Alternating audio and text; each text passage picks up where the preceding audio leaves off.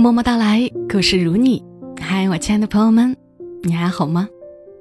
我是小莫，和你来聊聊我们平常人身上所发生的故事。前一阵看到节目下有人评论说，没有讲心理方面的内容了吗？大概是最近总是在讲故事吧，很少讲道理，更少去安慰人。那今天来讲一点温柔的。抚慰人的内容吧。想和你们来分享一篇文章，允许悲伤是对自己最大的温柔。这篇文章的作者小资，也是我们喜马拉雅情感频道“小资我知你心”的主播，他是一位国家二级心理咨询师，他的声音特别温柔，他笔下的文字也是如此。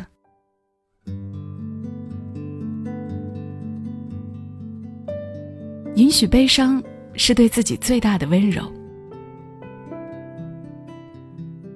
那个夜晚的风很轻，可是好友小小的电话，却使我心情沉重。电话的那头，他一边抽泣，一边诉说：“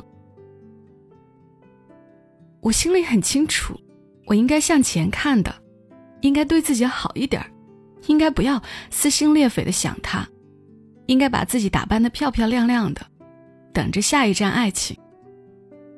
道理我都懂啊，可是我爱了他那么久，他是我从大学一路走来用心爱了五年的人呐，我怎么能不难过呢？我也特别想装成什么事儿都没有的样子，我也想把他当做可有可无的存在，我也想赶快让自己走出来。但是我就是这么没出息。每个他离开后的夜晚，一想起他，我的心就像被撕裂了一样，藏都藏不住。我闺蜜说，走不到头的爱情永远都不是最好的爱情，所以我应该庆幸。我妈说，不就是一个男生嘛，旧的不去，新的不来，有那伤心的功夫，还不如多相一次亲。可是。可是我明明，明明也很想忘记他，告诉自己要向前看。为什么我还是会那么难过？我问他：“你们分手多久了？”他说：“到今天为止，刚好十三天。”我的心忍不住揪了一下，才十三天。我们平时得个小感冒，都要至少一周才能自愈。那个爱了五年的人，怎么可能那么容易就忘记呢？我说：“你可以允许自己悲伤，因为悲伤本身就是正常的情绪。”我真的可以吗？你不会笑我懦弱，笑我傻吗？小小问我，我说：“亲爱的，允许悲伤也是爱自己的一种方式。”我们生活的城市里，太多人会告诉我们，失恋了该怎么做。他们说：“你应该快点走出来，每个人都会失恋，这没什么大不了的。为一个男人寻死觅活的，根本不值得。”等等。所以我们逐渐学会了让自己去强大。不允许太多的愤怒，不接受毫无意义的消沉，更不会鼓励妥协，就连悲伤都似乎显得十分懦弱。我们每天要告诉自己，时刻要做个充满笑容、努力向上的人，小心翼翼地提防着那些内心灰暗的时刻，不让他们把自己包围。可是却忘了，我们不是神。我们始终都只是个有血有肉的平凡人，我们不是刀枪不入。面对生活给予的种种挫折和不幸，我们会难过，也会无助。有时候，悲伤并不是一种选择。当你对某些事情无能为力时，你的选项就只有逃避它，或者接纳它。你强迫自己关掉悲伤的入口，召唤出理智来对抗生活。这其实并不能代表你坚强，而只能说明你不敢面对。瑞士有位心理学家维雷纳·卡斯特写的《体验悲哀》一书中，有一句话让我印象深刻。他说：“一个人之所以患上抑郁症，往往不是因为过度悲伤，而恰恰是拒绝了悲伤。事实上，当你放弃所有意识层面的防御，允许自己沉浸在真实的情感中时，你会发现，悲伤其实是一种比喜悦更能让人脱胎换骨的力量。它会让你明白，你悲伤也好，脆弱也好，颓废也好，日子总归还要继续。”而你也终归会走出来。很多时候，我们往往比自己想象的更加坚强。我们生存的这个时代，对每个人的要求都很高，也或许是我们对自己的要求太高。该悲伤的时候不允许自己悲伤，该脆弱的时候不允许自己脆弱，该无能的时候不允许自己无能。我们不但不允许。还会时刻批判自己。你怎么这么无能？他都不爱你，你还难过什么？别人都能很快走出来，为什么你不能？你不要哭了，哭有什么用？你再这么颓废下去，连自己都要看不起自己了。可每每这时，我们还是无法骂醒自己，等待我们的还是无边的痛苦。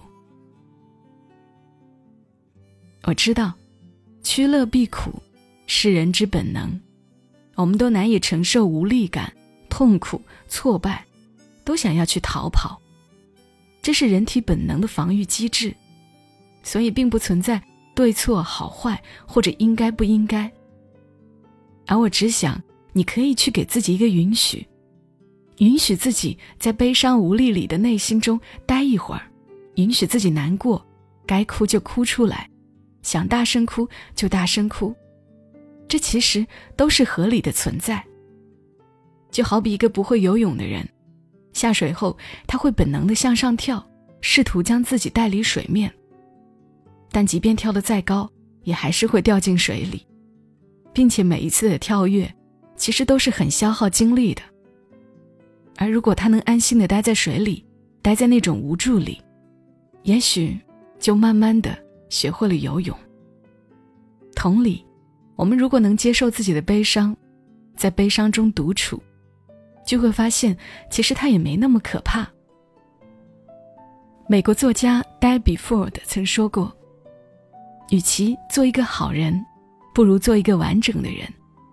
做一个好人，只是活出一半的自己；而做一个完整的人，则是活出全部真实的自己。”非常赞同，拥有一个健全的心态，完整，比拥有一百种智慧都更加具有力量。任何时候，全然允许自己，接纳自己，永远是比自我折磨更高效、快速的适应世界的方法。所以，悲伤对于我们来说，只是一种情绪，它和快乐一样，都带着自己的使命。它会让你更清晰的看透自己。然后更勇敢的生活。允许悲伤，其实是对自己最大的温柔。这个世界上永远不会有切切实实的感同身受，所以你也没必要去听旁人怎么说。别人说的再多，即使他或者他会对你不屑，他也不可能代替你去生活。所以我最喜欢的歌里唱道：“别人说的话，随便听一听。”自己做决定，才是正解。悲伤其实也是一种可贵的情绪。我记得奇葩大会里，曾有一个摄影职业师分享了一个观点：悲伤应该是被看见的。每个人都会有悲伤，只是它可能被掩藏在心底最深不可见的地方。但其实，悲伤并不是一个应该被隐藏的情绪。它只是我们众多情绪中最稀松平常的一种。我真心的希望，那些悲伤的人可以接纳心中的苦，因为流泪也是为了明天更好的微笑。忘不掉的人，其实也不必急着去遗忘，让自己多想想那些美好的过往和在一起的甜蜜瞬间。因为那些曾经给过我们温暖的回忆和温暖的人，让我们拥有了披荆斩棘的勇气和无所畏惧的力量，让我们能在这个凉薄的世界里多情的活着。所以，如果你难过，就在今天，不用再假装坚强。此刻，摘掉面具，允许自己悲伤一会儿，也是给自己最好的爱。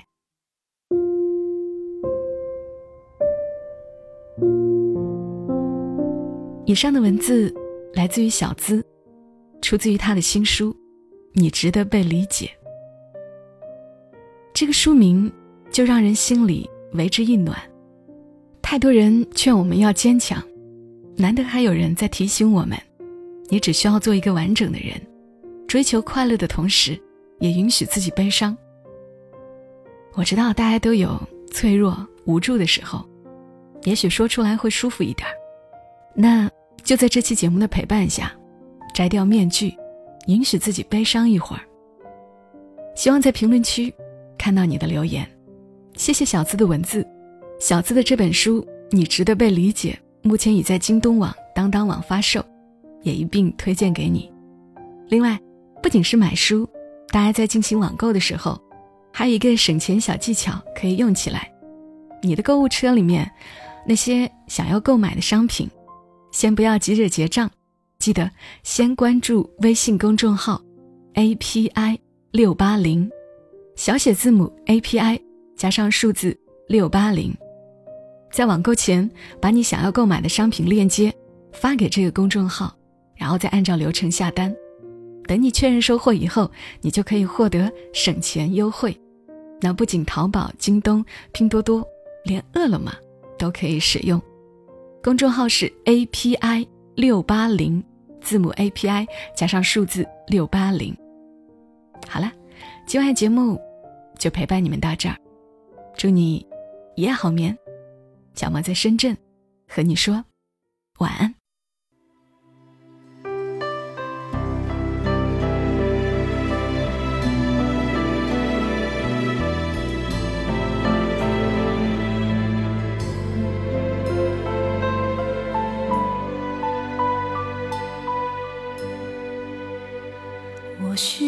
一个属于自己宽敞的房间，装满阳光，静静感受温暖。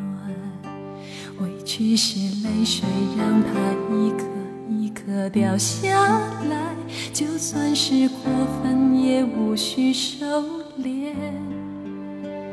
我总是独自打开天窗，面对着蓝天。逃避寂寞的表演。今夜我站在记忆已经模糊的海边，轻抚水面是你不变的脸。谁是你值得一辈子去爱的女人？如果你喜欢这期节目，麻烦你帮忙转发到朋友圈，让更多的人听到。小莫在这儿。谢谢你。